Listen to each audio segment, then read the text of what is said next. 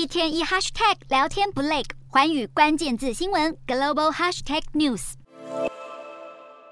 煮熟后香喷喷的米饭是亚洲的主食，很多人甚至每天不能不吃饭。不过，亚洲国家对小麦的消费量逐年增加，以小麦制成的面包和面条等已经和米食一样普遍。过去十年来，亚洲对小麦的消费量大增超过百分之三十。根据美国农业部数据，二零二一年亚洲主要国家的小麦消费达到三点三七亿吨，较二零一零年大增百分之三十四。同一时期，稻米的消费量却只增加百分之十四，两者的差距越来越小。但东南亚许多地区因为高温多湿，难以种植小麦，像是马来西亚、越南、菲律宾与印尼就几乎完全仰赖进口。但全球两大小麦出口国俄罗斯与乌克兰却爆发战争，对区域的粮食安全构成严重威胁。这也让不少亚洲国家转向亚洲主要的小麦生产国印度和中国。不过，中国今年进口大量的澳洲小麦，占总进口量的百分之六十三，创下新高。印度则是在五月时宣布禁止小麦出口